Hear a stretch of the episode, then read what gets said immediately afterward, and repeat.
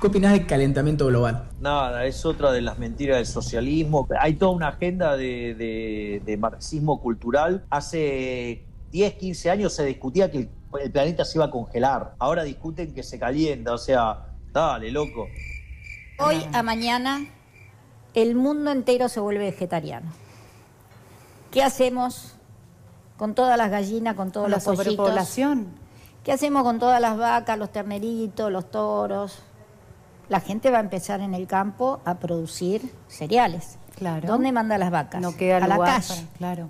Por eso dijiste algo súper inteligente. Las, que todos los, cambios son progresivos. Bueno, eh, las ovejitas, el mar va a estar poblado, eso divino. Pero, ¿qué vamos a hacer con los animales? ¿Quién los va a controlar? Yo te voy contando que más te vale que comas verduras y reduzcas tu consumo de carne. ¿Por qué? Y bueno, porque se nos está yendo a la chota el planeta.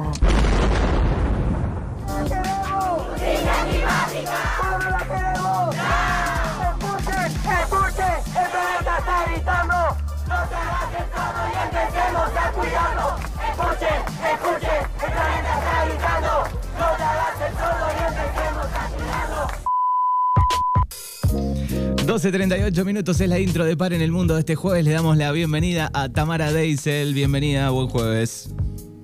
Aló, ¿cómo andás, Manu? Bien, tentado, ya estaba tentado. ¿Qué va a pasar con las pobres gallinas? Por favor, es, tremendo ese, ese audio, bellísimo. Bien, eh, me, encantó esa intro. Eh, para, para ir poniéndonos en tema y, y capaz alguna que, que, escuchó ya, ya sabe o se imagina de lo que vamos a estar hablando, cambio climático, viviendo como si no hubiera mañana. Exacto, poco pensar en el futuro. Poco pensar en el, en el futuro, así es, y en lo, nada, en nuestro modo de vida, que está un poco en peligro, me parece. Hace, hace ya un par de, meses que, esta columna viene en el banco de suplentes y veníamos hablando con Manu de que este mes era, era pertinente arrancar, así que comenzamos con, con la columna. Como ya les dije, traje para compartir con ustedes cambio climático, crisis ambiental, efecto invernadero seguramente estuvieron escuchando, está sonando bastante el tema, por suerte, y muchas personas han caído, hemos caído en el prejuicio de que la crisis ambiental es un problema de, los progres, de los ricos, de la clase media acomodada, que ya resolvió otras urgencias y no tiene nada más por lo que preocuparse. Sin embargo, quienes más sufren las consecuencias del cambio climático son los más pobres, obviamente, como siempre. Los pueblos que no tienen acceso al agua potable, los barrios marginados colapsados de basura, millones de personas que se enferman a causa de no tener agua potable, agua pura, eh, ni, aire puro, ni comida sana, los refugiados ambientales en todo el mundo, solo por mencionar alguna eh, y algunos de los damnificados. Desde hace ya un par de años, más precisamente a partir del 2019, el movimiento estudiantil y de jóvenes salió a la calle para reclamar políticas públicas concretas que cuiden y preserven el ambiente. Siete millones de jóvenes de entre 12 y 20 años se movilizaron en la Semana de Acción Climática al grito de No tenemos planeta B. Bastante concreta y clara la consigna, ¿no? y, y, si hablamos de este movimiento, tenemos que indudablemente mencionar a la activista sueca Greta Thunberg, propulsora de los Viernes por el, por el Futuro, quien con 16 años comenzó una huelga escolar semanal frente al Parlamento de su país pidiendo medidas contra el cambio climático. Y al comienzo, trabajadores parlamentarios, políticos y transeúntes se preguntaban cómo esa adolescente estaba ahí y no en clases, ¿no? Como lo primero que pensaban era eso y no el mensaje que, estaba impartiendo, ¿no? Hasta que ese movimiento fue creciendo y se desparramó por, por todo el mundo, incluso llegó acá a la Argentina, ¿no? Greta ya colecciona un par de premios y prestigiosas menciones. Quienes no la conozcan, recomiendo ver su charla TED que es clara, concisa y, y, piola para, para, chusmear, para chusmear. Hay un montón de, notas que después vamos a estar compartiendo seguramente. Fue nominada ya dos veces al Premio Nobel de la Paz y fueron los mismísimos políticos noruegos los promotores de la candidatura porque consideraban que el cambio climático, si no lo frenamos, será la principal causa de guerras, conflictos y flujo de, de refugiados, ¿no? Sin embargo, esos mismos políticos que destacan la, lucha y el activismo de Greta son los que, habiendo firmado, por ejemplo, el Acuerdo de París, en el cual se habían comprometido a mantener el aumento de la temperatura promedio global por debajo de los 2 grados centígrados, no fue cumplido y además la brecha entre lo que se necesitaba hacer y lo que realmente se hizo, bueno, se amplió muchísimo. Así de hecho lo confirma la Organización Meteorológica Mundial, los últimos cinco años fueron los más calurosos de los que se tenga registro y como ya bien dije, las acciones concretas y urgentes siguen sin aparecer y sin ser parte del panorama más que acuerdos y convenciones en las que se las pasan hablando y, y, dando discursos grandiolocuentes y muy poca política concreta, ¿no? Son todas políticas pensadas en la contención y no en el cambio de, producción. Exacto, a, pensar a futuro y ponerlas activamente ya. Habría que, hacerlo. Claro, porque yo, uno va leyendo, bueno, qué es, qué es lo que sucede, porque se eh, habla de cambio climático, porque se habla de que si en 12, en, en 12 años ya va a haber una instancia de no retorno. O sea, es el momento básicamente de actuar y, y lo que hay que hacer, por lo menos lo que plantean diversas organizaciones eh, de ambiente y, asociaciones de, producción agroecológica, que es lo que hay que pensar, es cambiar en los modos de producción alimentaria, producción energética y, demás, porque eso básicamente es lo que está haciendo que, no tengamos otro, eh, que no tengamos otro otro ambiente, ¿no? Y que lo, que lo sigan como nada, en peligro, básicamente. y, pudimos, y pudimos eh, ver un poquito, digamos, cuando el mundo se paró casi completo, digamos que algo se puede hacer, que puede bajar la contaminación. Lo vimos en esos meses donde el mundo había parado. Obviamente el mundo no se va a poder parar, pero eh, hay, hay cosas políticas sobre todo que se pueden este, ir aplicando, ¿no? Para eh, empezar a... Sí, y hay una super superproducción de, de alimentos, si uno, si uno ve, se produce más de lo que se consume. Entonces, en realidad lo que está eh, dictaminando es que, que, lo que lo que sigue importando es la riqueza material de unos pocos en desmedro de la calidad de vida del resto de la población. Exacto. Básicamente. En, en, Argentina, los jóvenes tampoco se quedaron atrás e inspirados por el movimiento juvenil contra el cambio climático en Europa, liderado por Greta, crearon en, febrero de 2019 Jóvenes por el Clima, un movimiento social y político encabezado por la juventud del país que lucha por revertir los efectos de la crisis climática. Jóvenes es una organización federal y tiene representación en todas las provincias siguiendo problemáticas locales. Yo no sé si acuerdan, hace poco Flor hizo una una columna sobre la baja del río Paraná, estuvimos viendo los incendios de, Córdoba, eh, la minería que hay en, en Mendoza, las exploraciones petroleras en, la Patagonia y en el mar argentino, bueno, millones de, problemáticas y de cosas en las que tanto los gobiernos como los estados siguen sin hacerse cargo. Y quise traer las voces de, de les protagonistas y les hice algunas preguntas a los jóvenes por el clima de Córdoba y muy gentilmente Dana Ollarzábal me respondió la primera pregunta que le hice fue cómo, cómo piensan y accionan desde su espacio para incidir no solo en la agenda política, sino en la sociedad. Porque pienso que esto es un tema que nos tenemos que empezar a hacer cargo cada uno y, y todos. ¿Cuáles también creen que son aquellos prejuicios, sentidos comunes y demás que operan para que muchos no se sientan parte de esta lucha? Y esto era lo que nos decía.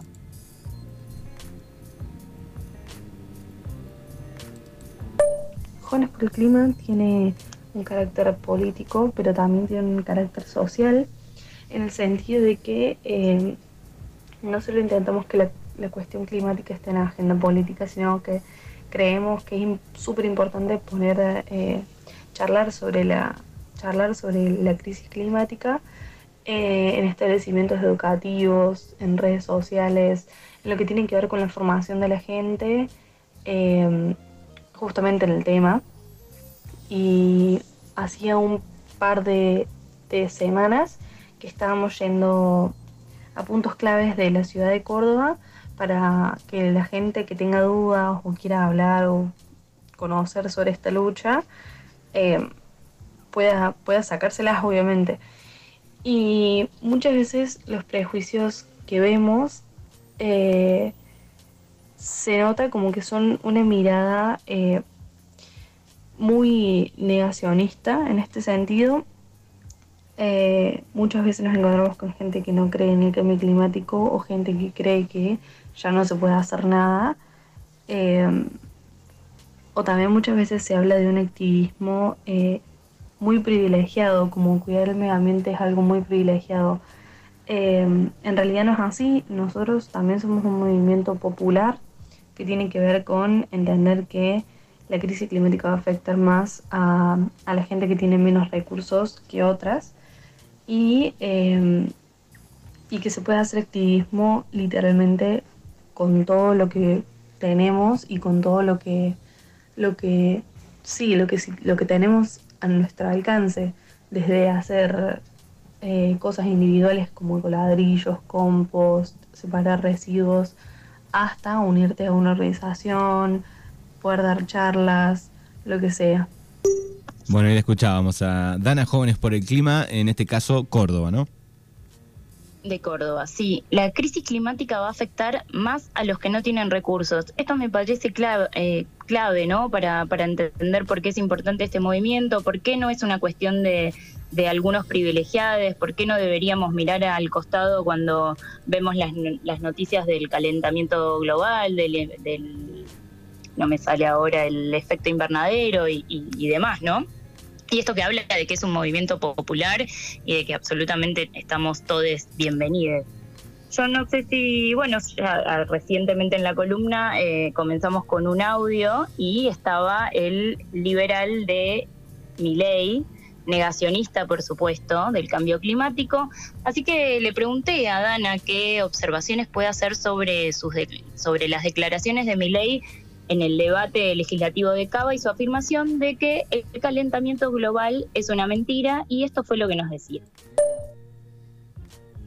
Bueno, cuando, cuando escuchamos las declaraciones de Milley afirmando que el calentamiento global es una mentira, que de hecho, eh, o sea, él dice que en unos años eh, o en unas décadas el mundo estuvo más frío, en otras décadas el mundo estuvo más caliente y que por eso es una mentira. Eh, nada, escuchamos esto y nos asusta y nos preocupa mucho saber que Javier Milei es una de las personas más, bueno, que, que, que más en auge estuvo ahora en, en la política.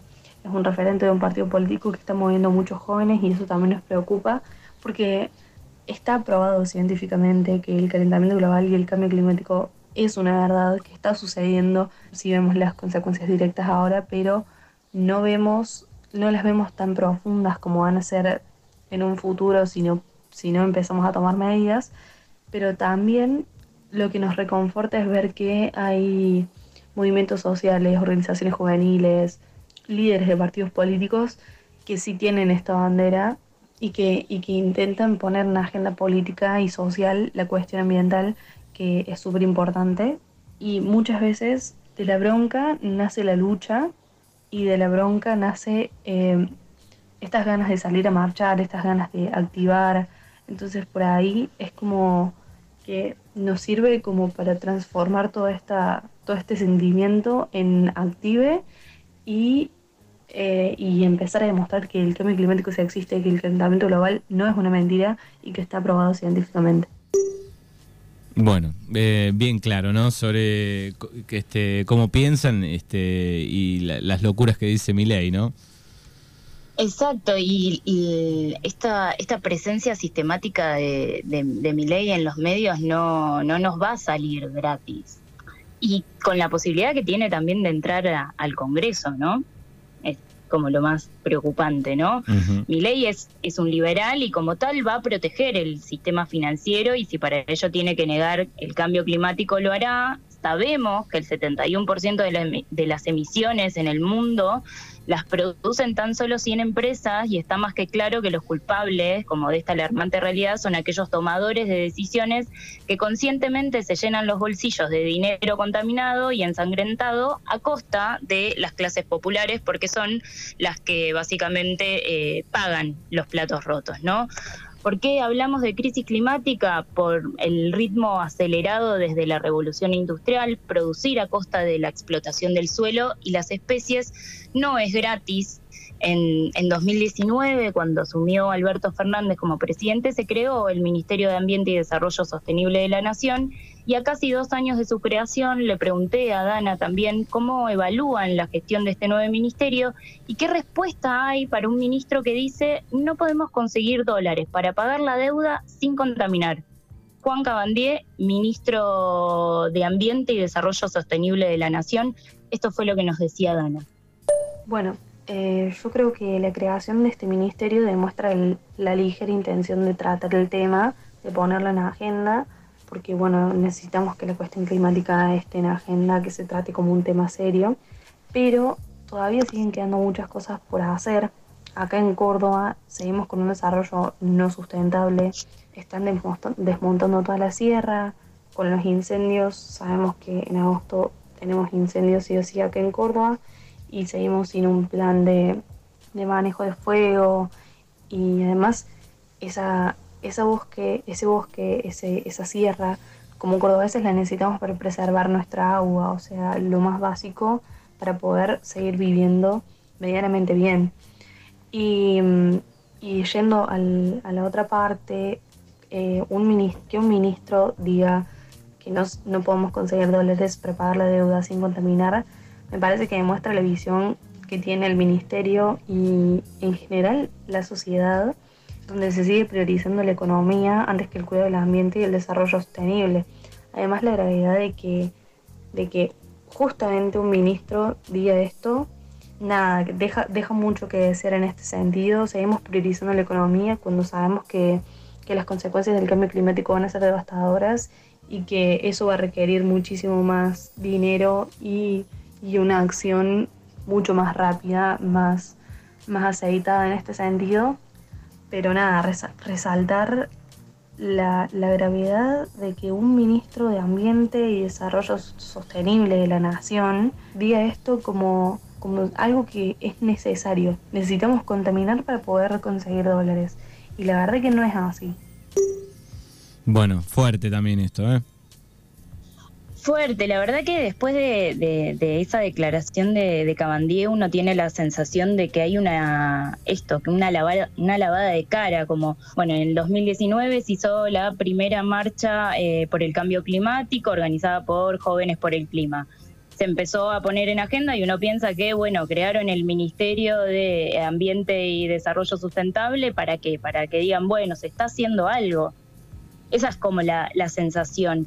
Y después, lo, otro que me, pasa a mí con, con, el, con el ministerio y con los ministerios en general, es que actúan por bloque y no de manera mm, eh, corporativa en el sentido de que todos los ministerios deberían eh, estar trabajando en conjunto. De nada sirve que el Ministerio de eh, Ambiente trabaje por un lado, que el Ministerio de Producción trabaje por otro, que el Ministerio de Energía trabaje porque deberían aunar criterios y básicamente deberían pensar de qué manera se puede producir energía, de qué manera se pueden producir alimentos sin contaminar, porque la realidad es que se puede, lo que pasa que deberían eh, ceder los empresarios y los monopolios eh, un poco de, ganancia, que si uno piensa la cantidad de guita que tienen, no les alcanza la vida ni de ellos ni de, ni de sus generaciones futuras para que la gasten y a costa de qué, ¿no? Si, tenemos, si pensamos que en 12 años va a haber un punto de no retorno en el que ya las políticas de contención no, ya no van a servir, eh, es bastante, la verdad, que, que, chocante que lo diga un ministerio así al aire eh, y tan, eh, eso, como a la ligera. Exactamente, sí. Lo mismo que, no sé, la ley de humedales, humedales, por ejemplo, ¿no? La ley de humedales está por perder estado parlamentario por tercera vez, ya estuvo en el 2013 y en el 2016. Eh, el 2 el 21,5% de nuestro territorio está cubierto por estos ecosistemas y debido a los incendios que afectaron a más de un millón de hectáreas, hoy se encuentran en una situación crítica, básicamente. Eh, y está a punto de perder el estado parlamentario, así que también deberíamos eh, estar atentos. Otra de las cosas que, están sucediendo es la exploración sísmica, que es para la búsqueda de petróleo en el mar argentino, donde también se alerta sobre dos peligros principalmente. Uno es la seguridad eh, de que van a ocurrir derrames. Esto puede poner en peligro el ecosistema marítimo. Y el otro es la disminución, obviamente, de la pesca por el procedimiento de exploración porque se realizan explosiones debajo del agua, ¿no? Es terrible. Eh, hace poco hablamos, hace poco hablamos con el director de, un documental que se llama El nombre del, litio también, donde muestra eh, cómo ha quedado este, la tierra, el lugar, cómo se transforma el ecosistema después de, esta práctica. Eh, y es terrible realmente ahí en el norte. Sí, eh, pienso en, en Cabandier diciendo, bueno, no hay manera de producir, no hay manera de ganar dólares para pagar la deuda sin contaminación. Bueno, también hay que pensar si la deuda que tomó Macri, que tomaron los gobiernos sistemáticamente, es eh, legal y a dónde fue a parar esa guita. Vidal, en ese, en ese mismo debate en el que Milei negó el cambio climático, decía que pensaban pagar la deuda que ellos mismos habían tomado con créditos. Sí. Es terrible. Morales. La misma. sí. ¿Decías? No, no, que la misma Vidal que decía esto también decía que las personas no pueden gastar más de lo que ganan. Y uno piensa, sí, el sueldo básico de, de una persona es de 20 mil, 25 mil pesos, ¿con qué piensa que comen Vidal, no? Claro, sí, sí. Bueno, el, gobernador este, Morales eh, dijo que, que, gracias a la plata del litio y algunos negocios eh, iba a poder construir 200 escuelas, dijo, hace poquito. Hermoso. Hermoso, hermoso. Eh, pienso, ¿quién ocupará esas escuelas si, si el futuro está en peligro, no? Exactamente, sí, sí. Eh, yo creo, volviendo a, Greta Thunberg, que su gran mérito es haberle dado voz a, una generación y, despertar conciencias, identificar a, los responsables de esta crisis ambiental, esos que, que firman acuerdos y hacen promesas vacías. Eh, bien mencionábamos hace un rato la minería, el agronegocio, las petroleras y, los estados son los responsables. La, ganancia de los grandes monopolios y el modo de producción de los sistemas capitalistas está en contradicción con la naturaleza y las consecuencias de esta riqueza para unos pocos es alarmante pueblos originarios desplazados, 20 millones de refugiados por causas climáticas, 9 millones de muertes en todo el mundo debido a la contaminación del aire, la degradación del suelo, la deforestación, la destrucción de la biodiversidad, la contaminación del agua, de ríos, de océanos, y esto podría seguir hasta el infinito. Tenemos menos de 12 años para llegar a un punto de no retorno y este movimiento ya no es solo de un sector y al reclamo por el cambio climático se suman los pueblos originarios, los científicos, los sectores de la clase obrera, feministas, artistas y más, que están, estamos convencidos que esto no debería ser el fin del mundo, sino el fin del capitalismo. Excelente el resumen y la mirada del día de hoy. Tamara Deisel con Paren el Mundo. Hasta la eh, semana que viene iba a decir, bueno, Paren está el próximo jueves, pero con Flor, y en 15 días nos volvemos a encontrar. Así es, les invito a todos los oyentes a pasarse por la cuenta de Instagram de Paren el Mundo, que estamos sorteando un libro de editorial Madre Selva que se llama El cerdo del mañana. Son cuentos ficcionales para pensar el futuro que, vamos a tener. Gracias, Manu. Saludos y en 15 días nos volvemos a encontrar.